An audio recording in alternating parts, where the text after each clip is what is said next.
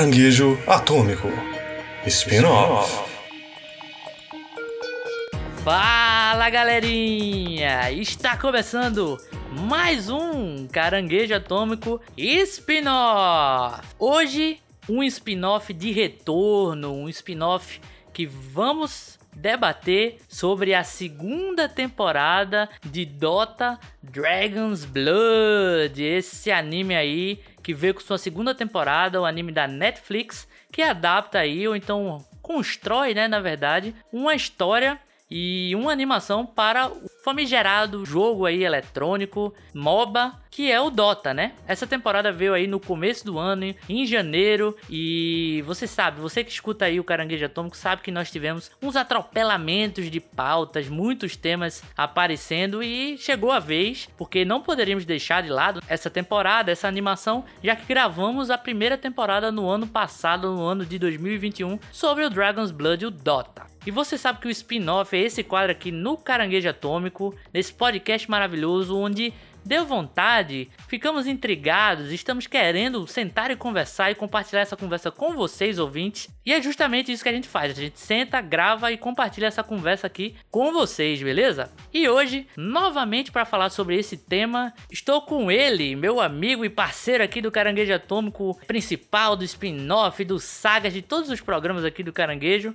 Paulo Silva. Isso aí, meu povo, olha nós de novo, gravando Dota, meus amigos. Não podia deixar essa segunda temporada de fora. Exatamente, exatamente. E para completar esse time aí, fazer o repeteco da gravação da primeira temporada, estamos com ele, um quase especialista de Dota que vai nos auxiliar aqui para entender se tivemos mais adaptações, se a loucura que foi a primeira temporada permaneceu nessa segunda temporada. Recebemos ele novamente, nosso personagem de DLC nesse podcast, Danilo Magalhães. Fala galera do Caranguejo Atômico! Felizmente não estamos aqui para falar do jogo, né? Porque Dota tem uma, uma fama entre a sua player base de que é mais gostoso você assistir uma partida de Dota do que jogar uma partida de Dota. Porque pode ser uma, uma experiência tanto quanto frustrante. Então a gente tá aqui Poderia jogar uma, uma partida de Dota? Não, não, não. Podia ser assistir uma partida de Dota? Não, assistir a animação de Dota na Netflix? Também não. Estamos aqui para gravar sobre Dota, falar sobre Dota, sobre nossa experiência com essa obra, o que é mais gostoso ainda. Então agradeço mais aqui o, o, o convite de fazer uso da minha voz é, você aí que ouviu a vinheta do Caranguejo Atômico, minha voz não tá tão boa hoje, né? Gastei ela um pouquinho mais cedo, tá aqui só o, o que sobrou dela. Mas vamos lá, vamos lá, o programa hoje vai ser show de bola. Rapaz, a galera que escutou o primeiro podcast aí e acompanha Danilão fez bem, viu, essa virada de ano para você, porque o bicho tá todo pomposo na fala, rapaz.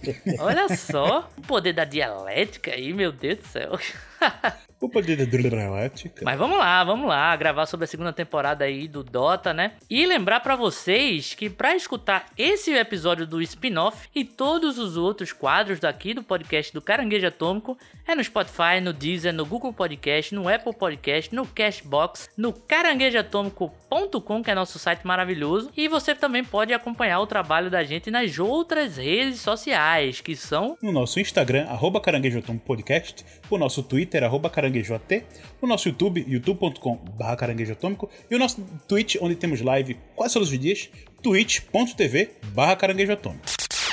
Spin-off. Chegou, meus amigos, chegou. Você que acompanha nosso podcast cronologicamente aí, quando os episódios saem, vocês devem ter reparado que demorou um pouquinho pra gente chegar e gravar sobre a segunda temporada de Dota Dragon's Blood essa animação em formato anime que chegou aí na Netflix, dando logicamente continuidade à primeira temporada que a gente gravou aqui, que deu o que falar. Inclusive, foi uma gravação que a gente fez em live. A galera gosta muito dessa live. Tem uns trechinhos nossos compilados do YouTube, é, também salvo nos nossos clipes lá do, da Roxinha. Então, é uma live que que deixou um calorzinho no, nos nossos corações e também nos corações de quem acompanha a gente, né? Então, era uma gravação que a gente tinha que voltar para falar, é, mesmo a gente tendo apontado alguns probleminhas na primeira temporada, né?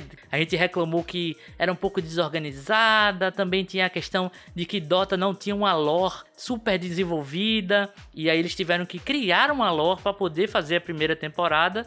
E a gente, apesar de falar bem, falar mal, elogiar umas coisas, criticar outras, a gente acabou que gostando do que viu na primeira temporada com ressalvas, né? Então a gente começa essa segunda temporada com esse gostinho, pelo menos, de quero mais. E tivemos uma temporada inteira aí, não sei vocês, meus amigos aqui de podcast, mas para mim com mais pontos positivos do que a primeira temporada, né? Lembrando aí que o nosso podcast do spin-off aqui, esse quadro, é totalmente cheio de spoilers. Então, se você ainda não assistiu a segunda temporada, não assistiu a primeira e tá aqui porque gosta da gente, corre lá, assiste a primeira e a segunda temporada na Netflix, depois escuta o primeiro podcast e depois corre pra cá, volta pra cá, na verdade, para poder escutar esse podcast na íntegra, tá bom?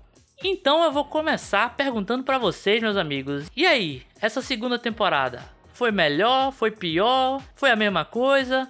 Do que a primeira temporada? Vocês gostaram mais? Como é que foi para vocês? Eu fiquei, para mim essa segunda temporada me deixou aí muito a desejar em certos pontos, hein? Em conteúdo, definitivamente não foi um deles. Ih, rapaz. Mas em estrutura, cara, a série foi extremamente rápida extremamente corrida e, sabe, parecia que eles tinham condensaram duas temporadas em uma só, porque nada se desenvolvia na série. Nada se desenvolveu. Acontecia uma coisa, já ligava com a outra, você não tinha nenhum tipo de consequência, nenhum tipo de sentimento, coisas importantes aconteceram na série, mas foi tudo tão rápido que no, na cena seguinte aquela coisa já resolveu. Então meio que certas coisas ficaram sem sentido, certos acontecimentos foi tão ruchado que a série ficou muito inflada. Com conteúdo muito bom, a história que foi contada foi boa, foi legal, a continuação dos personagens, inserção de novos, todo o segmento que a história teve. Foi legal, foi divertido, foi o suficiente, né, para você se apegar, continuar apegado a esses personagens. Nesse ponto, eu acho que foi uma ótima continuação, né, de, de, de sequência da história dos personagens, mas uhum. foi tanta coisa, tanta coisa em poucos episódios que isso foi apresentado para mim de, da pior forma possível, porque eu não consegui sentir nada, Caramba. sabe? De, de, de medo, de felicidade, de tristeza, porque literalmente a série não parou para respirar em nenhum segundo. E isso acaba atrapalhando, porque você tem que ter um tempo para respirar, digerir. Teve coisa, né, que agora estamos na parte um pouco sem spoiler. Então teve coisas ali que você. Aconteceu uma coisa terrível com um certo personagem que você, poxa, nossa, isso vai ser um impacto muito grande. Não, porque na próxima cena mudou para outro núcleo que tá resolvendo outra coisa. E saiu desse núcleo, já tá naquele núcleo antigo que sofreu a coisa pior e já tá se resolvendo. Então não teve tempo nem para você conseguir ver, digerir o que aconteceu com aquele personagem, porque já se resolveu. Então realmente nesse tipo de, de ponto foi muito, muito estranho, velho. Muito estranho. Eu realmente não sei é, é, que tipo de, de formiga mordeu os produtores da série que eu tenho essa impressão de que foram é, é, condensadas duas temporadas em uma só, ou uma temporada que seria maior foi ruxada para uma temporada menor, porque teve muito, muito conteúdo em pouquíssimo tempo. E para mim isso prejudicou bastante essa segunda temporada, velho. Para mim foi Caramba. bem. Caramba! É como eu disse, eu gostei do que eu vi, mas foi tão rápido que eu não senti metade das coisas que eu talvez gostasse mais. Então, prejudicado para mim essa segunda parte. Para você foi, eu gostei do que eu vi, eu só não gostei de ver. não gostei de como foi mostrado, de como foi mostrado. Os conceitos estão lá, foram legais, mas foi tão rápido que não deu pra aproveitar, não consegui aproveitar direito os acontecimentos da série, velho. Não deu, não deu. Simplesmente. Um personagem morre, trai o outro, e você, meu Deus, isso vai ser a pior coisa do mundo, e não é. Um grupo de personagens que foi apresentado na primeira temporada que pareciam que iam ser cruciais pra trama, morrem e desaparecem no meio da história sem motivo nenhum. Então ficou meio que. Ele meio que a série enxugou alguns núcleos pra dar andamento à história, mas fez isso tão rápido e botou certas coisas no meio que não precisariam estar tá ali, acontecimentos que não levaram a nada, porque depois já se resolveram, então foi tão rápido que não precisaria ter colocado, e eu não quero falar mais nada porque tem que falar tudo com spoiler. então, Mas pode, não... Paulinho, estamos no spin-off. Ah, verdade, spin-off não tem spoiler, a gente tá confundindo aqui. Faz tempo que eu não gravo um spin-off, já, já me confundi aqui. Então vamos lá, uma das coisas que eu mais achei estranho foi aquele grupo de dragões. Uhum. Eles seriam uma das piores coisas que era pra ser na série, e literalmente eles morrem sem fazer nada. Piores ou melhores? Assim, piores que eu digo do, da história. Tipo, eles estariam tramando e eles são Eles são os pilares da criação. Exato. Tem quatro pilares de um lado, quatro pilares do outro, a união dos oito faz a criação. Se um deles morrer, desbalanceia o negócio todo. Exato. Aí no final da primeira temporada, com instalada ideia do sumiu, tudinho. E aí eles somem da história. Só sobra o Slyrack que tá no Davion, né? E a, aquele outro dragão que vira mulher na, na segunda temporada que vai acompanhando a aventura deles, eu não entendi de onde caralhos aquela mulher apareceu. Pois é. Se ela é um dragão normal, um dragão mais baixo, que ela não é um daqueles oito, mas ela é um dragão e ela tem tanta inteligência e, e consegue usar um corpo humano. E isso é uma capacidade que todos os dragões têm ou não? Por que, que o Slyrak tem ou não? Ele poderia, sei lá. Fica um confuso. Eu confesso que eu estou um pouco surpreso aí. Daqui a pouco eu vou dar minha, minha opinião, mas vamos lá, Danilão, o que é que você achou? Essa temporada é melhor ou pior do que a primeira? Pera, pera, pera, pera, pera, pera. antes de chegar, antes de chegar na minha fala, tem uma coisa que Paulo falou que uma coisa uma palavra que Paulo é, citou aí na fala dele, uma forma bem sutil que define a minha opinião em relação à segunda temporada. Eu vou deixar, vou guardar isso aqui um pouquinho para vocês, depois vocês vão ouvir. Mas tem duas coisas que eu queria perguntar para Paulo que ele falou assim a respeito de sentir que a série foi muito rápida. Eu acho que a conclusão que você teve foi essa, ou foi ruchado. E você sentiu que foi muita coisa para uma temporada só ou que a temporada teve poucos episódios? O que que tu sentiu? Mas uma coisa é sinônimo da outra, né? tu falou que tu, a, tu, tu viu o que estava acontecendo, mas não sentiu nada, não sentiu emoção. Mas é, tu citou algumas emoções, mas você sentiu tédio? Não, não, não, não. Tédio não, porque tinha muita coisa, foi confusão confusão por não entender, pô, uma ligação com a outra foi tão rápido, cadê o sentimento, cadê a, liga, a ligação orgânica de, de um ponto A ao ponto B? Não existe mais não existe mais. Eu senti algumas reta final de Game of Thrones. Não pela quantidade de conteúdo, mas simplesmente que antes a série tinha uma importância de, de dar um tempo aos personagens entenderem, refletirem. O que talvez algumas pessoas acharam chato na primeira temporada. E talvez a segunda foi, foi assim por causa disso, né? Mas nessa segunda não teve esse tempo. Foi só ação, ação, ação, ação, ação, ação e, uhum. e sem. Emoção. não, não, não sem emoção, mas sem tempo de sentir emoção direito. Engraçado que a gente tava conversando em off aqui e eu disse, pô, eu vou fazer uma comparação que eu acho que Paulinho vai concordar comigo. E era justamente essa, cara. Da grande influência que eu acho que a narrativa de Game of Thrones trouxe para essa temporada. Mas já já eu falo, já já eu tenho minha fala. Sim, sim. sim. A segunda temporada supera a primeira? Cara, é uma pergunta difícil porque eu acho que a primeira temporada ela é boa em alguns pontos e ruim em outras, onde a segunda temporada talvez ela é melhor, onde a primeira foi ruim, e é pior onde a primeira foi boa. Mas eu compartilho do que, que o, o Paulo tá, sentiu assistindo a série. E de fato, eu não senti tédio. Teve algumas horas ali na série que realmente eu tava engajadão querendo saber o que tava acontecendo. Tu até comentou, né, que a gente tá trazendo Dota agora um pouquinho atrasado em relação a, a, ao lançamento. E eu lembro que quando saiu a segunda temporada, eu, pô, fiquei instigado, vou assistir, comecei a ver a série. A série não, a segunda temporada. Eu não consegui terminar de ver. Tipo, o começo foi tão bagunçado, confuso que eu não consegui terminar de ver. Eu dropei a série. Eu, eu, se a gente não fosse gravar, eu não teria terminado de ver. Eu teria dropado a série. De tão ruim, assim, que para mim foi a experiência de começar a ver a segunda temporada. Eu, eu parei, eu acho que no quarto episódio, eu cheguei assim, tava empurrando com a barriga.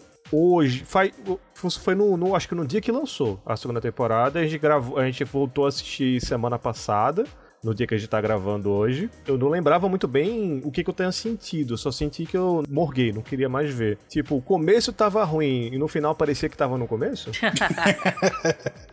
tu, fal, tu chegou assim para mim, cara, vamos gravar, assiste aí que a série fica boa. Aí eu, pô, falou que fica boa, então vamos ver se fica boa. Aí fui lá, Netflix, graças a Deus, ele salva ali ó, exatamente onde você parou. Aí eu voltei um, um, pro começo do episódio para lembrar o que tava acontecendo e fui assistindo, fui assistindo e cara, fica, fica muito bom. O meio da segunda temporada é sensacional, é excelente, é muito bom. Só que no final, o último episódio, ele volta a ficar que nem no começo, ele volta a ficar bagunçado, volta a ficar confuso, volta a ficar sem sabor. Paulo foi muito preciso quando ele fala, quando acontece alguma coisa em uma obra, os personagens, eles são os elementos vivos dentro da história, então eles precisam digerir aquilo. O espectador, ele também precisa digerir aquilo que ele está absorvendo. E uma ferramenta que tem dentro da obra para que o, o, o, o, espectador ele consiga digerir junto é ele acompanhar em como o personagem está digerindo o que aconteceu. E quando a obra não apresenta isso, não permite isso, tipo, ele pode até não apresentar, tipo, sei lá, faz um time skip, faz alguma coisa que pelo menos o, o, o, espectador ele entende que alguma coisa houve, que ele não acompanhou. Mas quando encerra um, um assunto e já pula pro próximo, que já te demanda engajar, ter emoções e fica ansioso na expectativa, você vê que você não digeriu, o personagem não digeriu, a história não digeriu e simplesmente o carro seguiu andando. E se você não correr junto com o carro, você perde. Fica uma sensação muito embaralhada. A minha impressão, quando a gente gravou a primeira temporada, era de que a primeira temporada precisava de uma primeira temporada. A confusão era essa, que tipo faltava uma introdução para o que estava acontecendo, porque a gente já pegou um bonde andando de um jeito que, tipo, ah, pode ser uma estratégia. Várias obras elas começam com o bonde andando para depois ter um pouco de retrospectiva. Só que em Dota, na primeira temporada foi de um jeito tão forte que, tipo, ele não coloca você só no bonde andando, como ele espera que você entenda o, o, os contextos e os backgrounds. É, o contexto e background é a mesma coisa. É, tipo, a, os elementos da, do, do, universo. Tipo, ah, porque a lua. É, tipo, ele, ele fala da lua, que ah, tem duas luas e uma lua morreu, e as duas luas representam as deusas, só que uma deusa é mãe da outra. Só que a pequena é que tá brilhando, a grande é que tá estourada. Então a filha, que era pequena, era a, a grande, a que tá viva e a lua pequena. Fica, parece que a série tem uma expectativa de que você já, já tenha digerido esse, esses elementos e você não teve essa oportunidade. Inclusive no e jogo, a segunda né? temporada. Inclusive do próprio jogo, porque como dito mais cedo, a, a lore estava sendo construída, então não é algo que as pessoas tinham conhecimento prévio para poder assistir o anime, conhecendo a história do jogo, já que Dota não tinha história. Tinha pequenos elementos de focos de lore ali para poder os personagens serem minimamente relacionáveis, né? Aqueles fragmentos, né? É, eu concordo com você. A primeira temporada, ela meio que não pega o bonde andando, ela tenta enfiar você num, num trem bala, sabe? Porque justamente como, como o Dota não tem história, o jogo não tem uma história propriamente dita, a primeira temporada tenta contar todas as histórias possíveis em alguns episódios de uma vez só. E nessa foi mais rápido ainda do que a primeira. Ah, eu não achei não. É. Foi, não, foi muito rápido. Puxando o que tu tava falando, é preciso a gente ter a compreensão de que fazer uma animação do Dota é um desafio muito grande. Sim. Porque realmente o jogo Dota, ele é um minigame, um custom game de um outro jogo que popularizou tanto que criaram uma plataforma só para ele. Mas ele não tem lore. Os personagens que estão lá, eles são traduzidos de outra lore. Criar um universo do zero com todos aqueles elementos é um grande desafio e eu acho que tem uma primazia e uma riqueza de personagem e de relações que é fantástico. Eu acho que essa é a melhor coisa que a série tem, além da apresentação do estúdio. O estúdio fez um trabalho muito bom, que eu acho que é a melhor coisa que eles fazem, que é a dinâmica de personagem. Isso eles fazem muito bem. Agora, posto esse desafio da construção e apresentação da, de um universo novo, eu fui. Terminei a segunda temporada, fui rever a primeira para tentar entender o que aconteceu, porque eu tava completamente confuso. E eu fui observando, assim, que, tipo, tem introduções que são fantásticas. A introdução do Davion na primeira temporada é excelente, é quase a introdução do Geralt de The Witcher. Ele chegando, é pausado, é tranquilo, ele planejando o trabalho, vendo quais são os desafios e ele faz montando uma estratégia, ele agindo aos poucos e os elementos vão crescendo, que ele derrota lá e depois tem uma caverna, e tem um, um Elder lá e depois o Elder com o Terrorblade, aí tem a introdução. Tem algumas introduções que são muito bem feitas, só que quando aquilo mistura com outros conflitos, aí ele já espera que você entenda tudo. E aí, essa mistura de vários conflitos é que fica esse bolo confuso. A segunda temporada, ela é menos. Menos não. Ela é mais difícil de acompanhar do que a primeira temporada. Mas os pontos altos da segunda são muito melhores profundidade dos personagens, porque é a segunda temporada, né? Já aprofunda mais, tá, tem mais tempo de tela com aqueles personagens, as, as dinâmicas deles, né? É, esse, esses pontos são muito melhores na segunda temporada. A história ela abrange, ela aprofunda, ela fica mais rica, ela fica de fato muito mais interessante. E aí tem personagens novos que entram. Eu achei a, a, entrada da Lina maravilhosa. Eu achei sensacional a personagem, a relação dela com o Davion. Fiquei puto porque eles não exploraram isso. Ela, eu acho que ela morre na série, eu nem lembro direito. Sim, e ela sim, some morre. assim, do nada. Chega do nada e some do nada.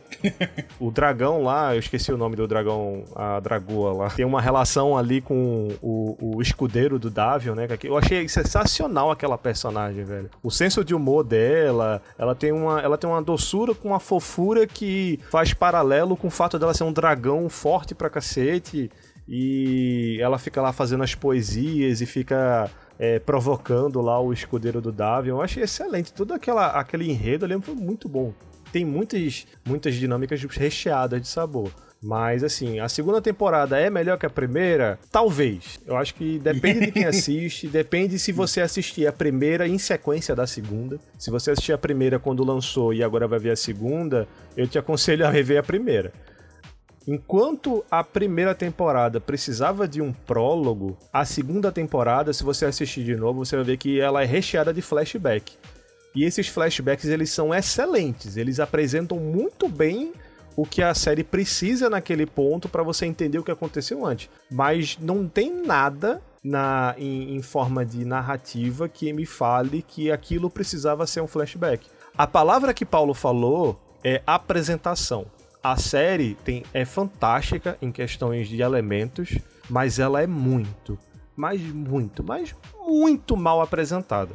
É, velho, eu não sei se eu concordo tanto com vocês, não. Principalmente com o Paulinho.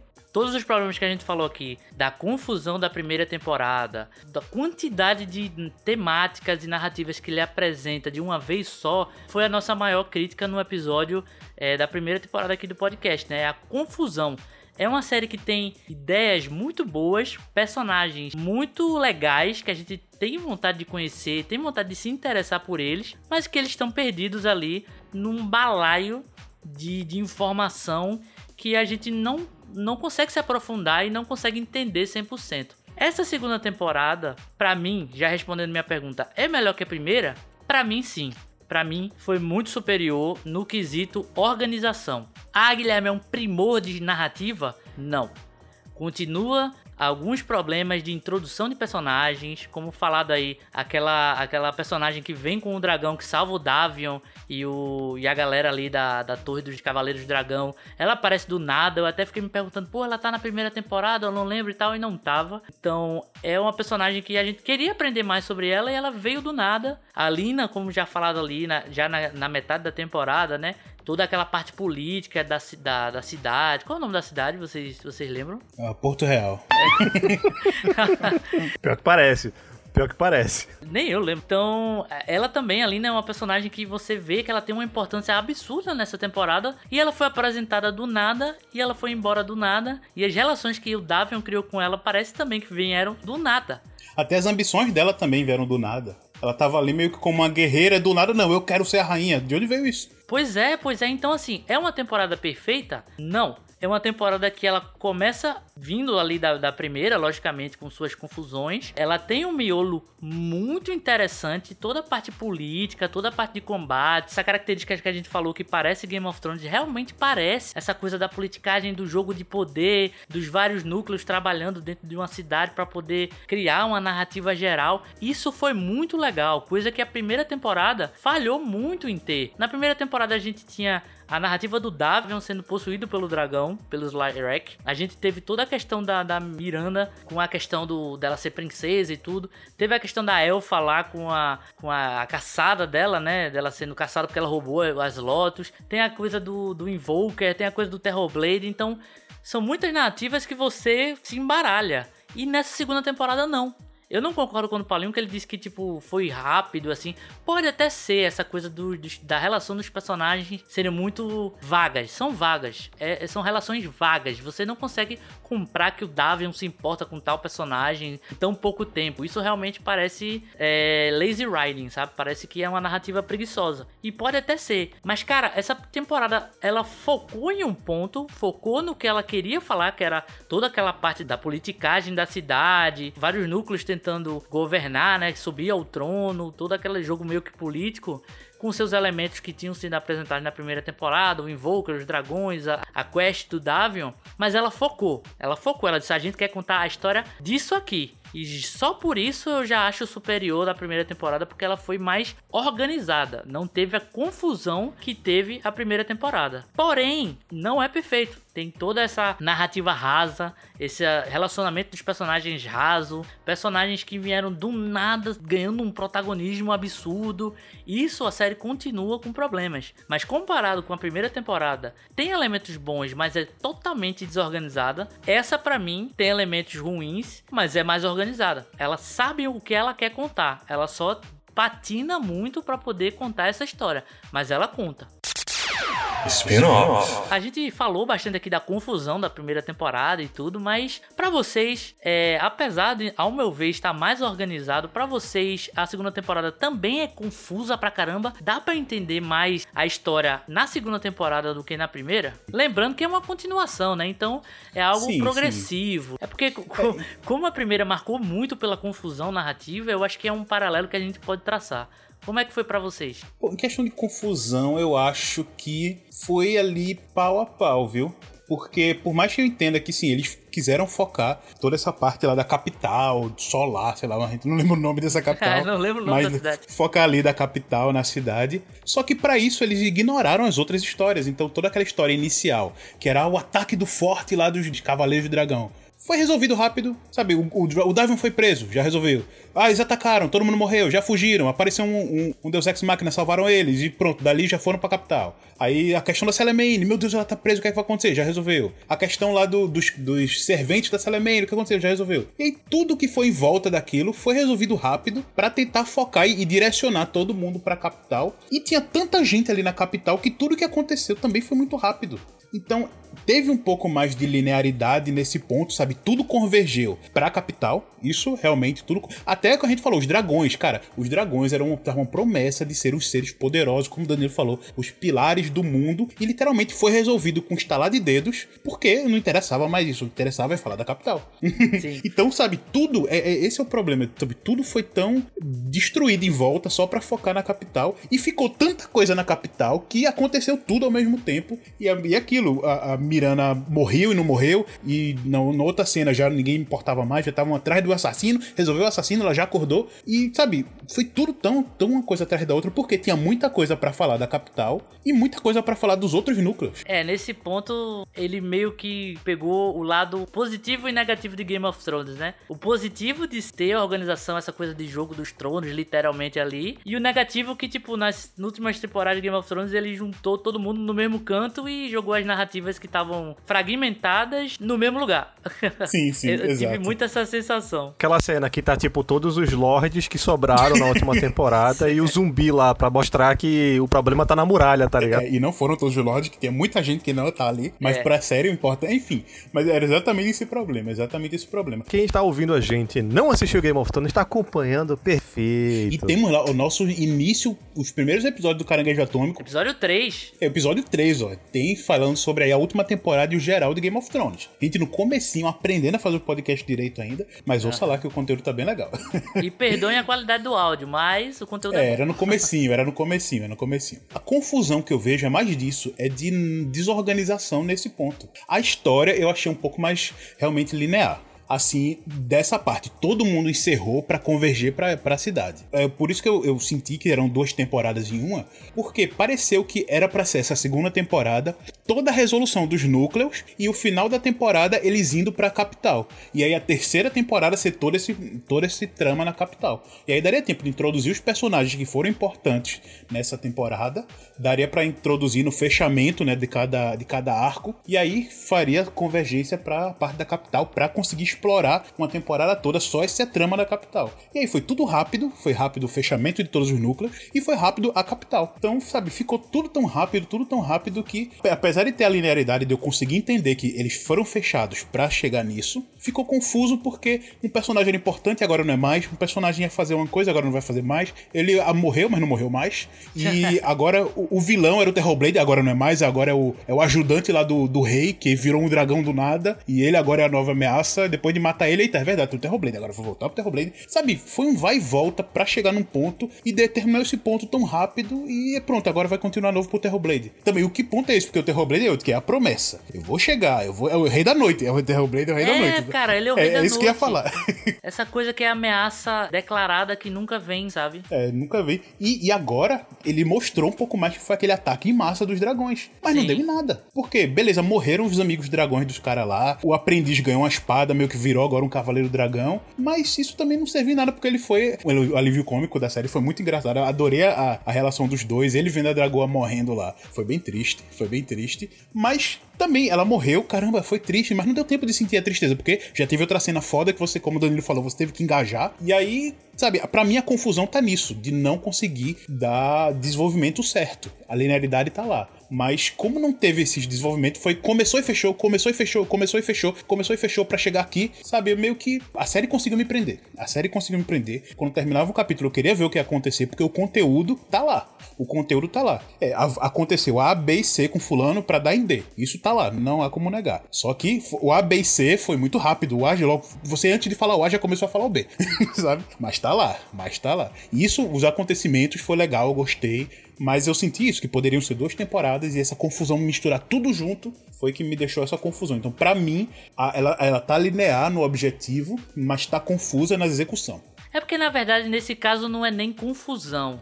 Porque você consegue entender tudo o que aconteceu. O problema é a rapidez de resolver tramas para poder unir todo mundo. Porque todos os núcleos estão lá na cidade. Então, não sei se é uma confusão, mas é assim, a solução fácil, né?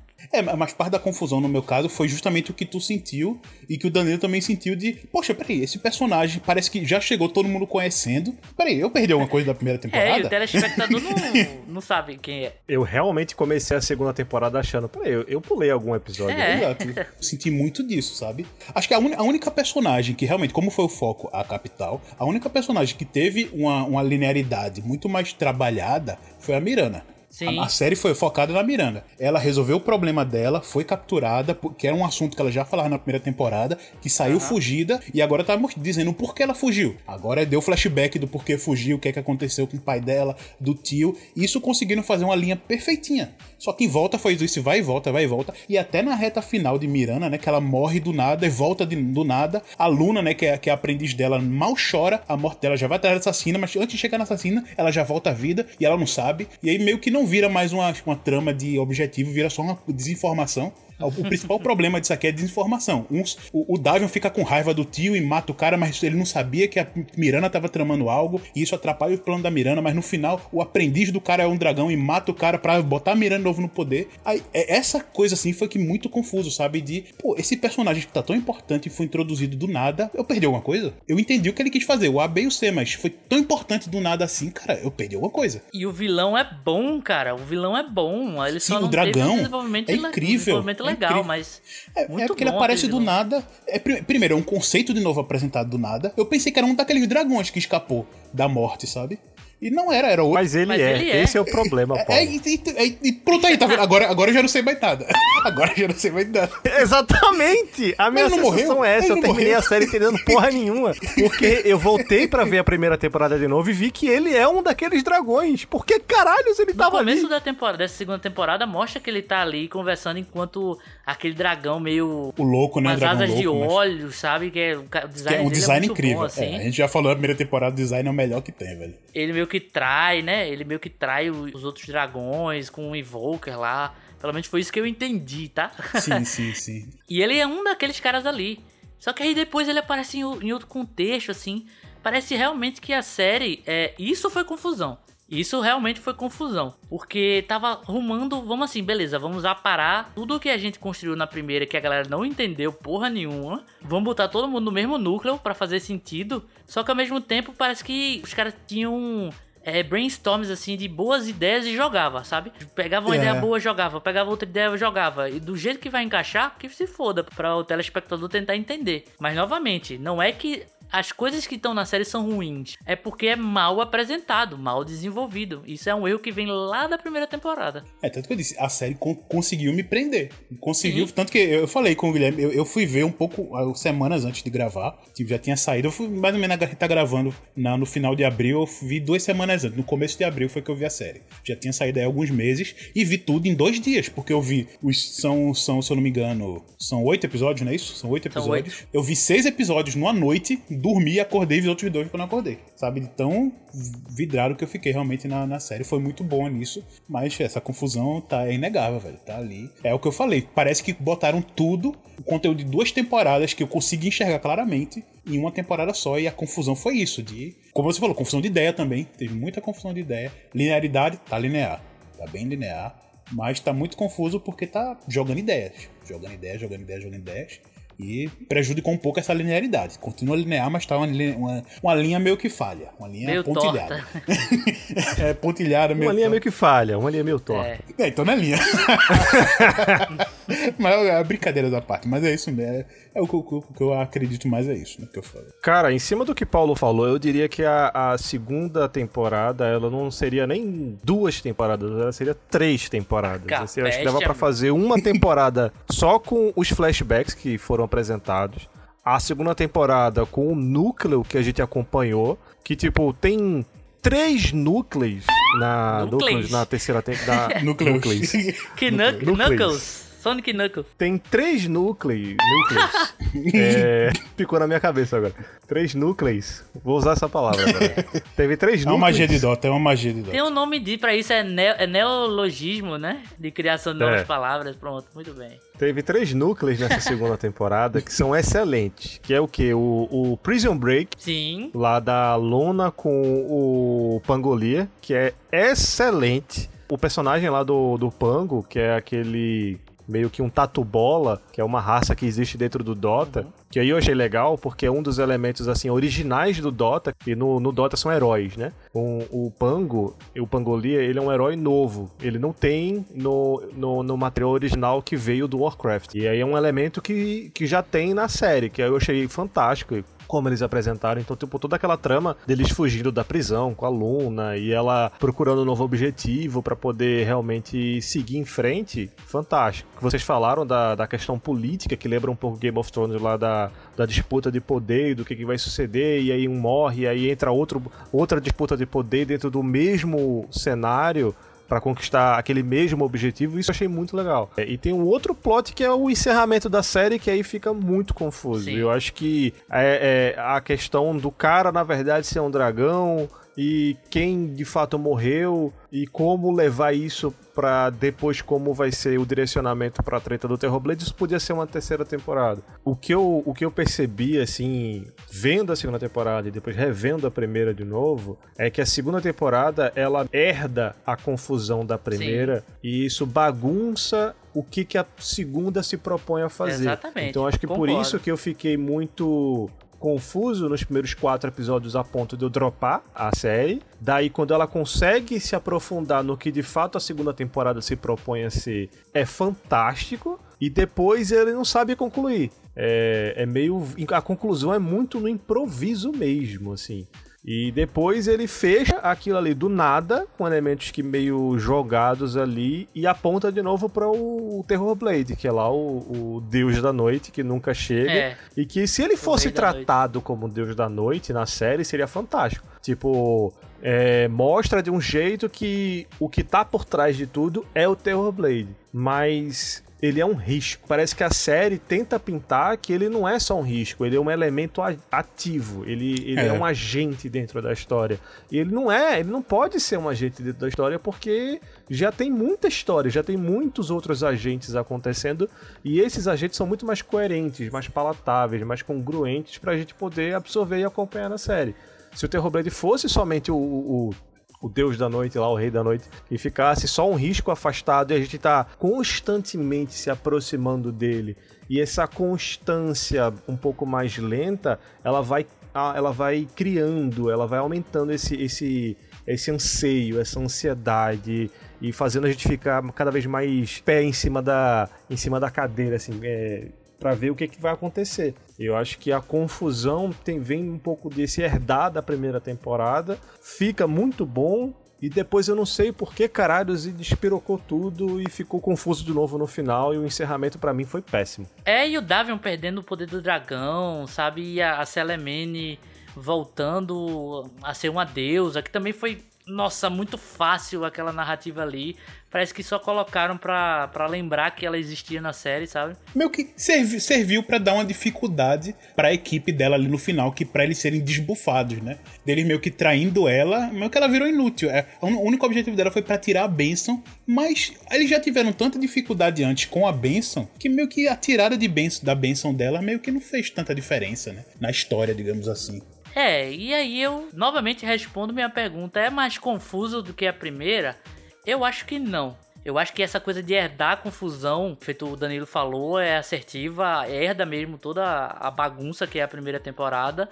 É, concordo com o Paulinho que tem essas coisas assim de narrativa no meio que para mim não é tanto confuso, é mais uma, uma preguiça de roteiro mesmo, de tipo, ah, sabe todo mundo que tava espalhado pelo mundo que a gente acompanhou de uma forma muito doida na primeira? Vamos botar todo mundo no mesmo canto para fazer mais sentido a série? Beleza. Isso por um lado é bom, porque dá aquela toda aquela trama da cidade que a gente vê, elemento bom de Game of Thrones.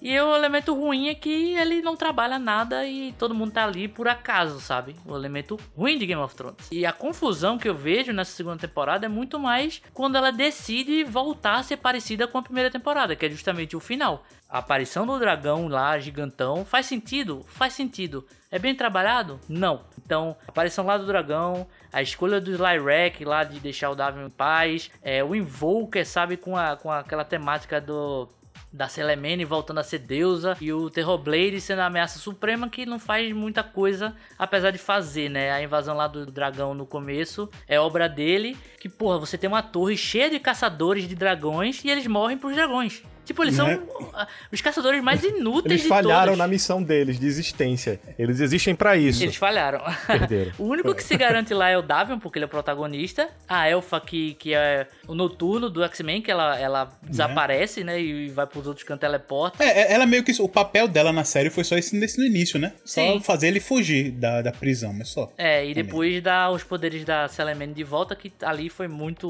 Nossa, Ah, sim, sim. muito É, apressado. mas essa Lemane meio que ficou tão jogada na temporada que. Demais, que, cara.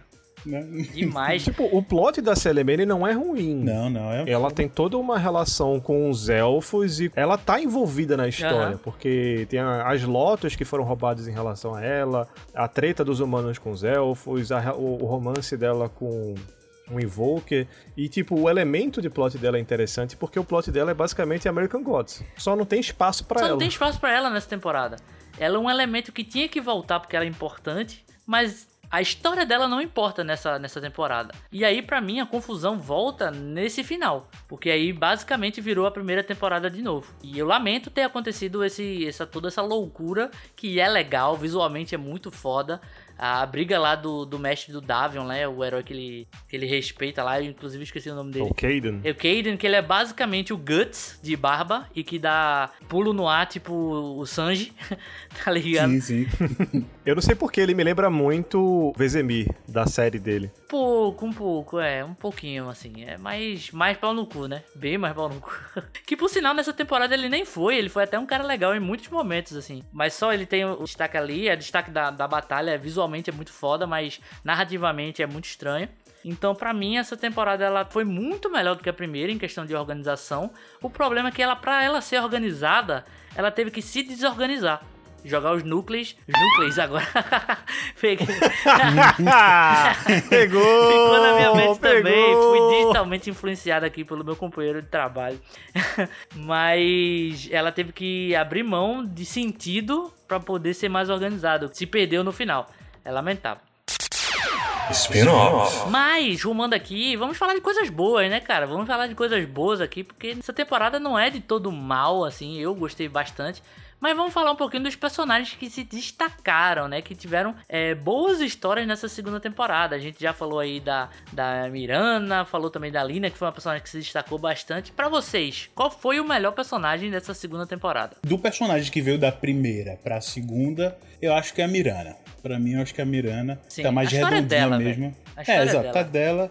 E por mais que tenha um pouco dessa elemento do nada que foi adicionado, essa cristalização doida ali também, ela é cristalizada do nada. Tá certo que eles tentam apresentar um, dois episódios antes, né? Que ela vê outras pessoas cristalizadas ali, a assassina já tá atrás dela, mas também foi meio que jogado do nada assim na temporada, mas ok. A- a- fora isso, a história dela tá redondinha. Agora, dessa segunda temporada, cara, eu acho que o que eu mais gostei, por mais que ela tenha chegado do nada, foi a Dragoa. Foi a Dragoa, porque eu adorei a relação dela com o aprendiz lá, sabe? Foi muito. Foi o burro e a Dragoa do Shrek. É isso que eu ia falar agora. o burro e a Dragoa do Shrek ali, cara. Exatamente o que eu ia falar Tanto agora. que, ó, talvez ela tenha explicado aí como eles conseguiram ter filhos. Ela, vai que a Dragoa do Shrek também se transforma em humana, ou no caso, se transforma em, em- em um quadrúpede ali, um burro. Nossa, que cena né? horrível, Paulo. O dragão Que isso, cara? Não, não, humana não. É eu, eu, eu falei. eu com- com- não, deixa pra lá. O dragão não esquece, pode. esquece. Podemos fazer amor com quadrúpedes. Esquece, esquece. É o dragão que vira um É jumento. que eu ia dizer, fazer a comparação. Como ela pode virar humana, ela pode também virar um quadrúpede, sei lá. Ela aprendeu a virar um quadrúpede e vira um, burrinho ali, uma burrinha pra, Meu Deus, pra que coisa fazer os horrível, filhinhos. cara. Enfim, deixa pra lá. Deixa Eu pra tô na dúvida se eu boto isso ou não. lá. Bota, bota. Que coisa horrível. Olha, eu só gostaria de falar que o caranguejo atômico é contra a zoofilia, tá certo? E é isso aí. dragões não existem, dragões não existem, então Dragões não existem, então podemos fazer falar meu amor com eles, imaginavelmente. os furries estão aí por isso. Eu, hein? Pois é, velho, o Shrek fez isso, né? E é o filme pra criança, então. É, então. Ei, mas ele Dragon- fez isso com outro animal, né? Então. É. Nossa, É. coisa horrível. Vamos, vamos continuar. Próximo, próximo, vamos pro próximo aí, fale. Ninguém- não parem de imaginar e vamos seguir, senão vai ficar pior. Só vai, não vai melhorar. Só vai ficar pior, é verdade. Porra, Paulo, tu pegou. Tu pegou meus personagens, cara. Ah, mas tá na cara, Eu tá na diria- cara. Realmente, a Mirana, ela, ela se torna a protagonista da série. A confusão da animação de Dota já começa na porra do nome, Dragon's Blood. Tira esse título e bota a Mirana como protagonista. Cara, velho. só bota Dota. É, por- porque mas Princess Blood? o plot Princess dela Blood, se destaca muito. Ou mudar o nome de temporada pra temporada. Ficava legal também. É, a primeira é Dragon's Blood, a segunda é Princess Blood, sei lá, a terceira Elf Blood, sei lá. Exato. O Demon Blood, porque talvez focar mais no Terror Blade, sei lá. né? Porra, Paulo. Podia ter uma brincadeira É assim. muito né? sangue, meu irmão. É, tu gosta de sangue, Guilherme? Aí, ó. Toma aí teu sangue. Não, cara, seria uma solução muito boa fazer uma, uma temporada por protagonista. É, pois pô. é. Pra até que tudo realmente faça sentido se juntar, tá ligado? Inclusive, o Estúdio Mi já tem experiência nisso quando eles fizeram Cora. Não mudou de protagonista, mas cada livro do, da, da temporada do Avatar da Cora é baseado em um, em um vilão, na verdade, um tipo de governo autoritário diferente, né? Teve ali o fascismo, a teocracia, essas coisas, a anarquia, né? Então, não é algo que o Estúdio Mi não, não tem experiência. Dava pra fazer cada, cada temporada um protagonista. E é o que aconteceu, porque a Miranda é a protagonista dessa temporada. Em relação ao personagem da que surge na segunda temporada, eu fico um pouco dividido, né? Entre o Pango, que eu já citei, e a própria Lina. Porque a Lina, ela é muito bem apresentada. Você fica meio confuso ali, mas ela é irmã. Que no Dota é a Crystal Maiden, né? Que é a, a, a maga do gelo, que ela tá na primeira temporada. E ela é a, a maga do fogo.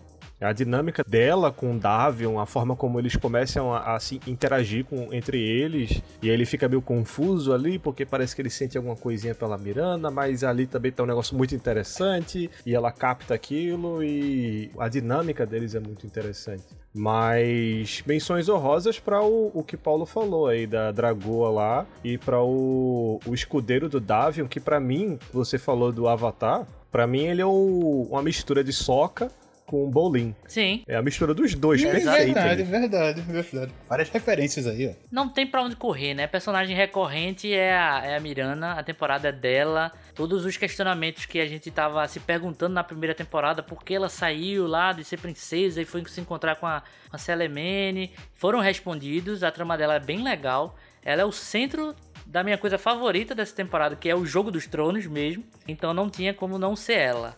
vou só falar do Davion, porque o Davion pra mim é uma das piores coisas dessa animação, cara. Eu não gosto do Davion. Se tem um personagem que é feito por algoritmo, sabe? Sem coração, sem, sem escrita, pra mim é o Davion, assim. Ele é muito genérico, velho.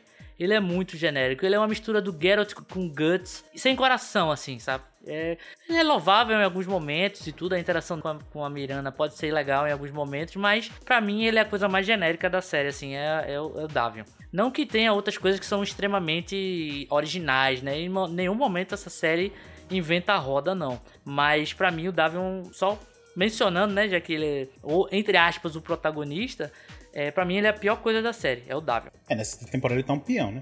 Ele só faz o que os outros mandam. Inclusive, essa relação de Lyrac com ele, eu não gostei nem da, na primeira temporada, assim, para falar a verdade.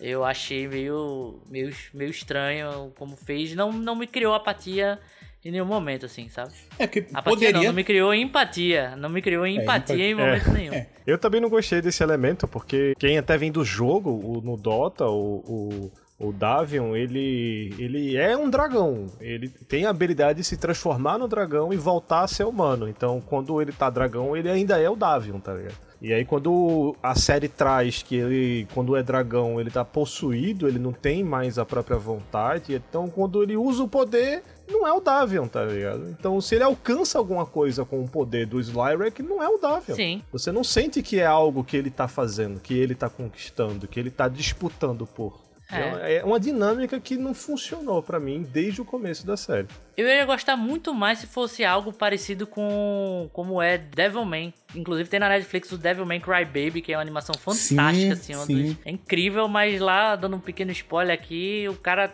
consegue meio que o poder do demônio lá, mas ele mantém a consciência, né? O Davion tem momentos assim, é, talvez, se fosse assim, eu estaria dizendo que ele copiou Devilman, então pode ser uma hipocrisia minha, mas essa coisa de domínio de corpo, não sei. É, eu não, não gosto do Davion. Pra falar a verdade, eu não gosto dele. Eu acho ele genérico pra caramba. E um personagem dessa temporada, o que eu mais gostei foi a Lina, cara, porque justamente ela faz parte dessa coisa de, do jogo dos tronos mesmo. Ela não é da família real, ela, sabe, ela não, em teoria, não mereceria estar ali, mas ela merece por ser uma estrategista, ser uma, uma guerreira, e que depois a gente descobre que até ela mexeu os pauzinhos, ela meio que manipulou Davion, manipulou uma galera ali para poder estar tá na posição que tá. Então, eu achei muito interessante a, a personagem. Pena que teve pouco tempo pra gente desenvolver ela, né? Foi, foi muito rápido os acontecimentos, mas o que foi mostrado mostrado para mim conseguiu me prender bastante. Ter essa coisa que o Paulinho falou de tipo, terminou um episódio você já querer ver o outro. E eu gostei muito da personagem. Danilão falou do personagem aí, do Tatu Bola, né? Que era um elemento que, que veio dos jogos. E aí eu pergunto, bem direcionada pra, pra Danilo, que, que ele respondeu essas coisas pra gente do nosso primeiro episódio, falando da primeira temporada. Agora ele tá aqui para responder a mesma pergunta sobre a segunda temporada. O que de Dota do jogo a gente tem representado nessa segunda temporada. Como eu tinha falado antes, ela ela gagueja no começo porque ela herda um pouquinho a confusão da primeira, mas quando ela aprofunda no que de fato é a segunda temporada, ela vai 100%. E então, eu acho que eles usam quase 100% elementos originais do produto que é a série Netflix. Eu acho que tem mais elementos vindo da série pro jogo como um fanservice pra, pra galera que assistiu a série e joga, do que puxar elementos ainda que são do jogo exceto personagens. Tem o Pango, né, a raça do, dos pangolis que apareceu, a personalidade dele é muito, é muito fantástica. É, a dinâmica da Lina com a, a, Crystal Maiden, que eu não sei, não lembro exatamente o nome que usaram para ela na série. É, é uma relação entre as duas que não tem no jogo, mas eu achei legal como eles trabalharam isso na série. E de retorno do, da série pro jogo, é, por exemplo, a, a, Darcy. É Darcy ou é Marcy? Acho que é Marcy. É, Darcy eu acho que é personagem de outra série. É Marcy, é Marcy. A Marcy, Marcy. ela se tornou um herói no, no, jogo do Dota. E tanto que o, o a, a, estética dela é muito baseada na série. É quase como se ela fosse um elemento fora do jogo ali. A, a questão gráfica da, do, do design dela. E o Davion, no jogo, ele recebeu uma skin do Davion da série. Então no jogo você vê ele exatamente como é o Davion da, da série, com aquela, aquela, aquela luva dele que ilumina que é uma lâmina. Então eu acho que tem, eu acho que eles não puxaram tantos elementos do jogo, são dois universos muito muito à parte assim. O que me cria expectativa é de ver mais personagens, né? Porque tem vários heróis e vários elementos e algumas raças que tem lá no, no universo do jogo do Dota que ainda não foram apresentados. Mas a gente já, é, quando a gente recorta o que a gente vem discutindo, que tem elementos a, a sobra e o que falta é, é paciência para apresentar isso numa sequência que seja digerida, que seja palatável, que seja gostosa de acompanhar e não essa, essa, essa sensação de sair confuso. Mas eu tava até curioso e tipo, eu não jogo mais Dota, eu tenho instalado aqui, às vezes eu assisto um stream, assisto os campeonatos, mas jogar é um pouco frustrante porque é um jogo que te demanda muita atenção, são muitos elementos para você, variáveis para você acompanhar. Mas eu sou um cara que não jogo muito, mas eu tenho quase duas mil horas de jogo. Eu fiquei, caralho. Mas é isso, eu acho que não, eu não percebi, talvez alguém que esteja jogando é, pelo menos algumas partidas por dia, já há bastante tempo, tá ativo no jogo e assista a série, talvez ele consiga perceber mais nuances, mais elementos que, que foram puxados, mas eu, eu realmente não captei. É, então vamos nos preparar aí, porque se muitas personagens que foram introduzidos nessa segunda temporada, no livro 2, né, como eles falam, é, já morreram ou tiveram seu, seu arco encerrado, esperem para na próxima ter mais personagens sendo apresentados do nada, para novas tramas serem criadas do nada. Então, se preparem. e falando em jogo, tivemos também recentemente uma animação do concorrente maior aí do do Dota, né, que foi a animação do Arcane baseado aí no League of Legends, que também é um MOBA concorrente aí, digamos, do, do Dota, né? E é esse LOLzinho, momento LOLzinho, agora LOLzinho, no... LOLzinho. Vamos jogar LOLzinho, LOLzinho, LOLzinho, LOLzinho. LOLzinho, LOLzinho, LOLzinho. Checa, LOLzinho, LOLzinho. LOLzinho, É. E aí, é esse momento que os louzeiros vão ficar muito contentes com a gente e os doteiros talvez não tanto, porque o Arcane é espetacular. Nós temos episódio aqui no de podcast falando sobre a série, muito muito bom. Escutem depois desse aqui, mas é inevitável comparar uma, o que foi a animação do Dota e o que foi a animação do Arcane. Arcane veio com uma proposta totalmente diferente, né? Uma animação 3D com elementos de 2D, de pintura, né? Uma, uma narrativa que também veio de um game que, em teoria, não tinha história e se saiu muito bem, né? Todo mundo que assiste a Arcane fala muito bem, tanto de como foi feito graficamente e também na história. É uma história extremamente cativante e eu aconselho a todo mundo é, assistir porque realmente é muito bom. Mas olhando pro cenário de animações baseadas em game, né? A gente tem algumas animações baseadas em games aqui no podcast, falando de algumas. A gente falou do Castlevania mais recentemente aqui no, no podcast, né? Que é animação de games e também do Arcane. Mas vocês que assistiram o Arcane, ou pelo menos viram, como é que vocês enxergam o que está sendo feito de animação de games assim depois do Arcane, né? O Arcane vai abrir novas possibilidades que o Dota poderia ter feito uma linguagem visual um pouco mais diferente de um anime que não é ruim, mas pô, tem anime de tudo aí, sabe? O Studio Me também, ela trabalha pra caramba, faz várias adaptações em formato de anime, mas que é mais uma animação 2D em formato de anime. Como é que vocês veem assim? Como, como o cenário mudou, já que a gente tá falando de Dota e Arcade, né? Que vieram, entre aspas, da mesma base para poder ser animado. E como é que vocês enxergam a partir de agora como é que vai ser as animações, se tem espaço para Dota criar um subproduto mais, mais baseado em, no que Arcane abriu as portas, sabe? O que é que vocês veem assim? Eu acho que para estilo de, pelo menos de animação, acho que tem espaço para os dois, sabe? A animação Aham. tipo anime, ele tem seu valor, tem seu, seu mérito e seu objetivo. A animação de Arkane é algo imoral, é Sim. imoral, porém também demora muito para ser feita. A Riot fez o Arkane com bastante tempo, com bastante esmero, e a segunda temporada, logicamente, já tá super encomendadíssima. Desde que o primeiro episódio foi ao ar, eu acho que a segunda já tava encomendada nas internas, né?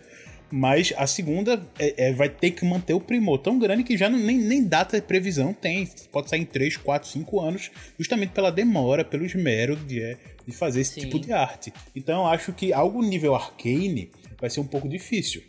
Né? Eu, o, a coisa mais no nível de Dota, ou até um, um 3D não tão super mega caprichado, mas com certo, com certo esmero, mas não tão caprichado assim, dá para ser feito.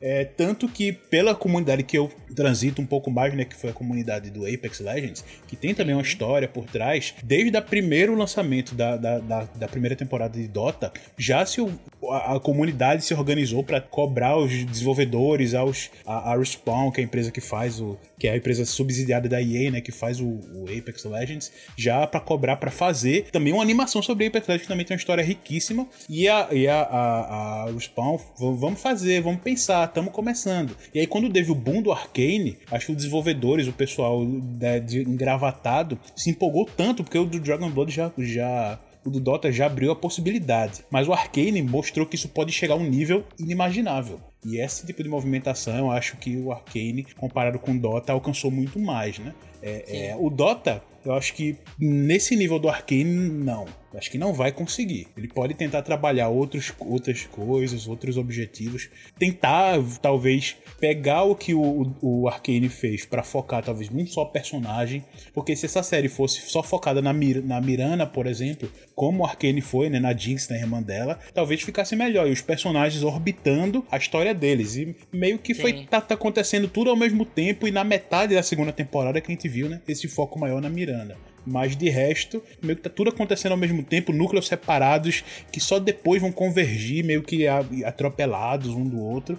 Mas se focassem só num personagem, numa história, e os outros cercassem, né, rodeassem isso, eu acho que esse é um ponto aí que o, o, o Dota poderia pegar bastante de Arcane. E quem sabe outros, outros jogos aí, né, que possam fazer, que agora se inspiraram graças a esse grande sucesso é, na, a, a, o ímpeto do Dota e o sucesso de Arkane possam vir aí para trazer outras obras e tentar focar um pouco mais nisso, uma trama um pouco mais intimista. Não precisa ser megalomaníaco como o Dota tá tentando fazer, de fim do mundo e tudo, porque ele tá tentando botar tudo ao mesmo tempo e quem sabe aí, porque ainda não terminou, né? Então Sim. Ele tá andando meio torto, mas quem sabe aí vai que no, no, no futuro, na reta final, ele quebra as pernas, né? A gente não sabe. É, e que mas... eu saiba, até onde a gente tá gravando aqui, abril de 2022, não tem confirmado a terceira temporada ainda, né? É, não tem nada.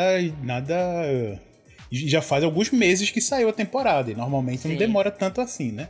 Então, tem realmente algo que se vê aí, se for ter alguma outra obra, ou se não, foi o fim do, do Dota. Cara, eu acho que Paulo ele tá um pouco equivocado numa parada aí que ele falou.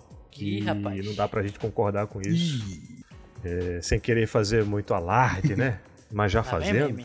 Porque Paulinho aí falou que em relação a Arcane e Dragon's Blood dá pra dá pra coexistirem, né? E assim, eu acho que não dá não, cara. Ou você joga Dota, ou você ah. joga LoL, ou você assiste Dragon's Blood, ou você assiste Arcane. Claro que eu tô fazendo aqui uma brincadeira. Será? Será? Clubista. Cara, eu assisti Arcane com os dois pés pra trás. Eu fui assistindo, eu assisti a primeiro, o primeiro episódio e fiquei intrigado. os primeiros. É o Curupira, os dois, dois pés pra trás. Os dois pés pra trás, mas Assim, a minha conclusão é que Arcane é 10 barra 10, velho. A, a animação é fantástica. É uma das melhores obras, assim, que eu assisti nos últimos tempos. E quando o Dragon's Blood ele saiu primeiro, né? Lançou. E a gente acompanhou, a gente ficou animado, ficou entusiasmado, assistiu, ficou intrigado, meio é, mixed feelings, sem saber exatamente como definir. E aí veio o Arcane e você ficou, pô, aí lançou do Dota, vai lançar do LoL agora, vai ser o quê? Palhaçada essa da, da Riot que inventou agora de fazer uma série. Aí você, vamos, ver, vamos assistir essa porcaria. Quando eu comecei a ver, oh, ei, o negócio aqui tá mais. O buraco é mais embaixo aqui. E assim, tu tava falando em, em relação a patamares. Eu acho que Dragon's Blood ela chega para tentar alcançar um patamar de que é uma obra que é boa o suficiente para estar na Netflix. Eu acho que tem um patamar aí em que eles poderiam ter feito uma animação que podia ter passado num canal de TV Podia ser uma animação que eles lançaram em alguma plataforma lá que, sei lá, uma plataforma própria. E só quem realmente joga assiste. E não, acho que eles, eles miraram num patamar de tipo, a gente pode estar tá no maior serviço de streaming do mundo e que vai ter vários públicos diferentes que vão acompanhar, vão assistir, alguns vão gostar, outros não, mas a gente tá ali. Eu acho que eles se propuseram esse patamar, eu acho que eles alcançaram esse patamar. Quando a primeira temporada quanto a segunda lançaram, é, Dragon's Blood estava lá na página principal do Netflix, então qualquer pessoa que abriu o Netflix estava lá, aquela animação, para poder as pessoas terem contato com esse universo, com esses personagens. Kenny alcançou um patamar muito maior. Kenny alcançou um patamar global para todos os públicos, assim, exceto infantil, porque não é uma série infantil. E tu falou assim da, da apresentação dela em relação à, à arte, assim. E eu acho que tem um quê da arte, da, do design que foi escolhido para fazer a série, mas eu acho que, na minha opinião, em relação a Arkane, isso foi mais um tempero. Foi uma coisa a mais, assim.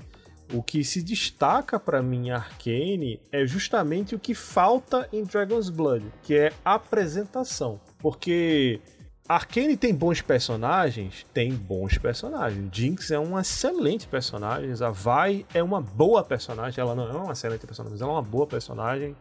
O, o Vander é um puta personagem. O vilão é muito intrigante porque ele é um, porque ele é um excelente vilão.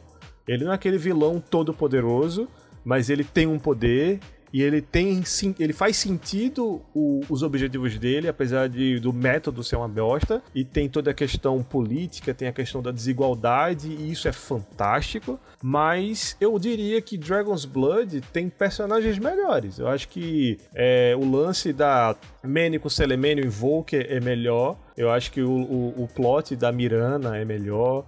Eu acho que a dinâmica de entre os personagens é, é, muito mais bem apresentado pelo Shadomir, que eu acho que é uma das grandes qualidades que o estúdio tem, que vem desde Korra, a, a expressividade dos personagens, a, a, troca, o humor entre eles, eu acho que é melhor.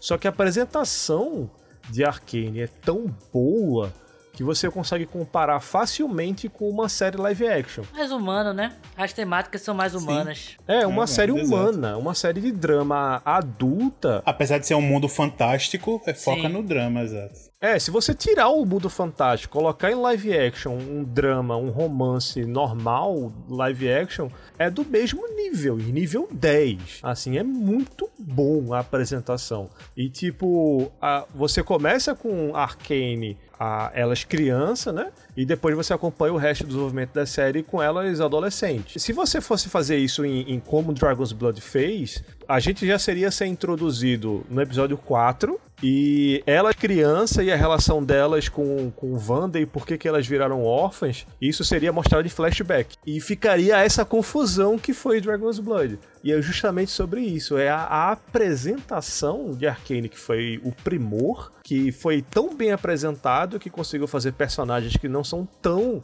fantásticos e plots que não são tão fantásticos quanto em Dragon's Blood, mas a apresentação foi tão bem feita, foi tão bem apresentada a série e a continuidade, a sequência de acontecimentos e depois os conflitos e as dinâmicas ficaram muito mais fáceis de serem é, é, de se acontecerem na série porque a apresentação estava lá dando todo o respaldo para que aquilo se sucedesse da melhor forma possível. Então, eu acho que a comparação entre as duas obras é muito menos sobre LoL e Dota, muito menos sobre o Estudo Mir e a, as escolhas artísticas pelo, pelo estúdio da Riot e muito mais como a série foi apresentada ao público. Não Isso o aí. streaming, mas a, o conteúdo. É, eu acho que Danilão falou tudo assim, velho. Eu acho que existe mérito das duas partes. Se você vê, as duas criaram uma série, uma narrativa baseadas em jogos que não tem uma história, uma narrativa super bem explorada, sabe? É diferente, por exemplo, você fazer um filme de jogo, ou então uma, uma, animação do Castlevania que tem 300 mil jogos, assim, que você pode simplesmente transpor e dar a sua cara. Ele realmente tem o, o, o mérito de criar algo onde não tinha. Tinha fragmentos de histórias ali. Mas, sem desmerecer o Estúdio Mi, eu acho que eles fazem um trabalho incrível. Sem desmerecer a estética do anime e, e, os seus roteiristas e tudo, que tem suas críticas a fazer, mas também tem muitas qualidades. O Arkane deu um passo além, porque o Arkane, além de criar algo esteticamente incrível, ele criou uma narrativa muito humana e que quem gosta de jogo vai adorar, quem gosta de animação vai adorar, quem é fã do LoL vai adorar mais ainda, e quem não gosta de animação, não está acostumado a ver, também gostou, ou pelo menos teve o interesse de clicar para ver. Eu acompanho alguns críticos assim que são mais, entre aspas, cults, e que só fazem é, filmes live actions e tudo mais. E eles fizeram vídeos, eles fizeram vídeos assim sobre o Arcane e falaram muito bem. Então, para mim, um passo além que a Arcane deu foi poder trabalhar e mostrar conceitos que vêm do videogame, que vêm da arte de videogame e provar que dá para contar uma história muito boa. Com suas comparações assim, o filme do Sonic, ele faz algo semelhante assim para criança. É o público voltado, é o público alvo, mas ele pegou elementos da história do Sonic que por mais que eu goste, não é aquela narrativa super bem elaborada, mas ele conseguiu fazer algo muito bom. Ele conseguiu fazer algo pro seu público-alvo. Foi a criançada e quem gosta do, do Sonic e tudo mais. É um filme extremamente divertido. Então, para mim, comparar Dota e o Arcane é exatamente o que você falou. Não é o jogo ali, é como as animações conversaram com o público. Arcane para mim tem mais acertos e inova mais, mas Dota também tem seu mérito por contar ali uma história nova, sabe? Que tinha fragmentos que deram origem a algo novo. É uma pena que ele derrapa muito, mas a história é intrigante, você tem vontade de acompanhar, tem vontade de conhecer mais sobre os personagens, mas o Arcane realmente é imoral, assim. Não tem comparação o que um fez com o que o outro fez, né? E eu sinceramente espero, eu falei isso no podcast do Arcane, e as próximas animações de outros jogos, Paulinho citou Apex aí, que venham com o nível, pelo menos narrativo, que o Arcane veio, sabe? tô bem ansioso que esse passo que o Arkane deu, e querendo ou não, o Dota ajudou a dar também, que seja benéfico para a indústria e para boas histórias surgirem. É isso que a gente quer, né? A gente quer cada vez mais boas histórias pra gente Exatamente. acompanhar. Exatamente. Exato. Exato. E para finalizar aqui, pessoal, vamos dar rapidamente o que a gente espera que vai acontecer nessa temporada, bem rapidamente mesmo. E uma notinha para essa segunda temporada? Vamos, vamos. Não lembro se no, no primeiro podcast a gente deu nota ou não, mas vamos. Vamos fazer assim agora? O que, é que vocês acham? Bora, bora. Dá, acho, acho, que- acho que ser, merece, já que a ser. gente viu a comparação tanto assim, e dá pra gente brincar de nota. Boa, Trazer a boa. nota pro spin-off. É isso aí, é isso aí. dessa vez. É que aquilo, né? Muitos pontos se fecharam nessa, nessa segunda temporada. Alguns personagens continuam ali sua jornada, mas com objetivos ali meio que estranhos, né? O Davion sem o, sem o, o Smaug dentro dele, a, a Miranda ali meio que, que rainha, e meio que. A Miranda. É, Miranda, Miranda, Miranda. Carmen Miranda ali. Enfim, sabe, meio que alguns personagens ali parece que já concluíram suas histórias, sabe? Então meio que será que dá pra ter alguma coisa pra uma próxima temporada?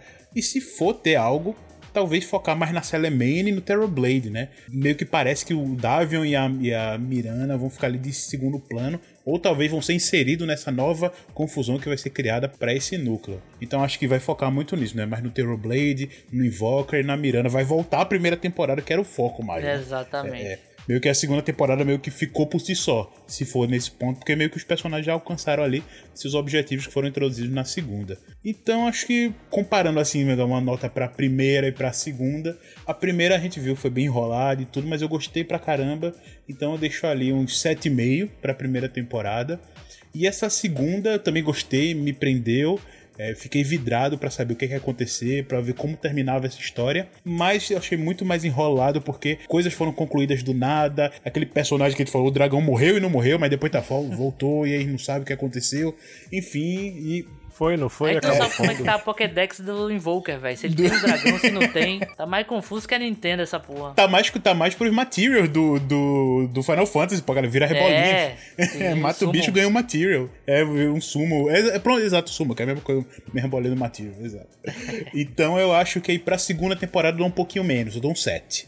De 7,5 pra primeira, eu deixo um 7 pra segunda, porque apesar dessa confusão toda que a gente falou aqui, que é o pior ponto pra mim, tanto que eu fiquei nele o tempo todo, porque tinha muita coisa para falar de tanta confusão que eu achei, mas me prendeu, gostei do que foi apresentado, só podia apresentar melhor. Então, deixo um 7 para a segunda temporada. Eu vou divergir um pouco do Paulo, em sentido de que eu achei a segunda temporada melhor. Então eu acho que se eu fosse dar um, uma nota para a primeira temporada, eu daria um 6, 6,5. Eu acho que ela tem boas introduções, eu acho que tem plots muito interessantes.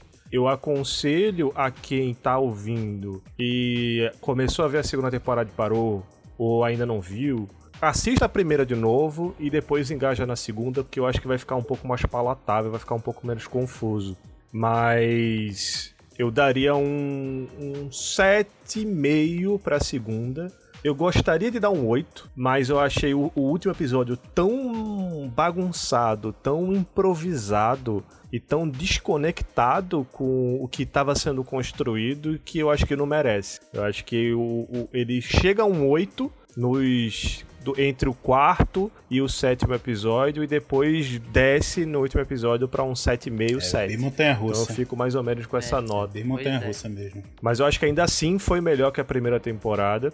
Em relação a ter uma terceira temporada, eu compartilho do teu pensamento. Eu não sei o que que eles vão explorar, que direção eles vão apontar. Tem o Terror Blade, tem a Selemene. A Mene parece que tá um elemento ali. Será que reencarnou ou não? Será que ela existe na trama, no universo? E ainda tem uns elfos que ficam uma confusão lá, e a ordem lá da floresta, o que, que a Luna vai fazer. Aí tem a irmã da Lina também. É, eu, eu acho que assim, os melhores plots, e ainda ficou um pouco sutil demais, são da Mirana, e eles foram encerrados, assim. Pô, eu acho que dava pra ter uma temporada só do primeiro plot da Mirana, onde a treta é roubaram as Lotus e a culpa é da Mirana. Então, tem uma treta em relação a isso. Do nada, essa treta é esquecida e agora o problema é que a Mirana não quer voltar pra ordem. Então, ela é uma traidora da ordem. Então, ela não está sendo responsabilizada mais por um erro. Ela está sendo caçada porque ela abandonou a ordem. E aí, do nada, na segunda temporada, ela é a princesa de um reino e o reino tá todo lá e agora o centro do universo é o reino. E eu fiquei tipo, que caralho está acontecendo? De onde veio esse reino? Ela era a princesa desse reino? Que reino é esse? E aí, dava pra fazer, tipo, uma primeira temporada da Mirana só a treta da Lotus, depois só dela não querer mais estar na ordem e que direção ela tá apontando, porque ela tá ajudando o Davion, porque aconteceram outras coisas, e aí depois realmente direcionar para o Game of Thrones ali da, da capital, que aí eu acho que seria uma, uma apresentação fantástica. E aí eu acho que a série ela podia ter alcançado um nível de Arcane, podia ser um 9, podia ser um 10 de fato. Mas a apresentação que a gente tem é a que tá aí, disponível para stream para vocês é, ouvintes do Caranguejo acompanharem, e eu acho que a minha nota fica aí. Eu não, eu realmente não sei. Eu não consigo dizer qualquer possibilidade de para que direção eles vão apontar na terceira. Eu espero que tenha para a gente poder ter mais coisa para poder comentar, para assistir, para discutir, para absorver, mas se eu, como jo- ex-jogador de Dota e que assistiu Arcane, que assistiu Dragon's Blood, eu não sinto necessidade.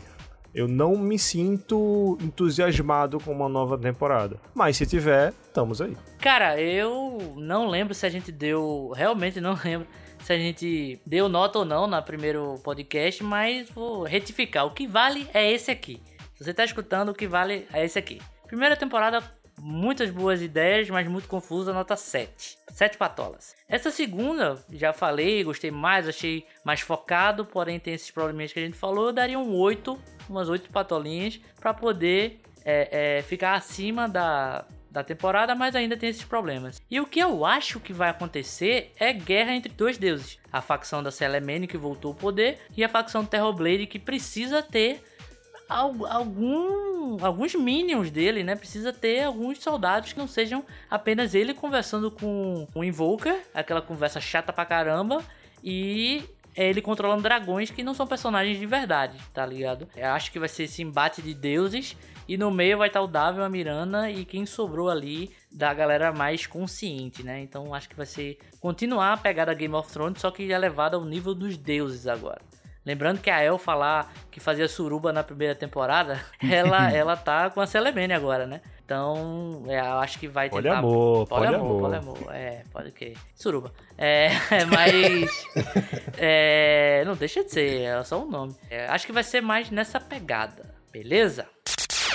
Spin-off. Então é isso, pessoal. Chegamos ao fim de mais um Caranguejo Atômico spin-off. Queria agradecer aqui a participação de Danilão novamente para dar suas opiniões e trazer o conhecimento do Dota que ele tem pra gente. Valeu, Danilão. Cara, obrigado pelo convite e pela confiança de, de trazer aqui as minhas impressões, os meus comentários, as, é, as minhas conclusões e provocações para o diálogo, para a conversa, para o nosso papo. E eu espero que convide mais vezes. Estou aqui sempre disponível.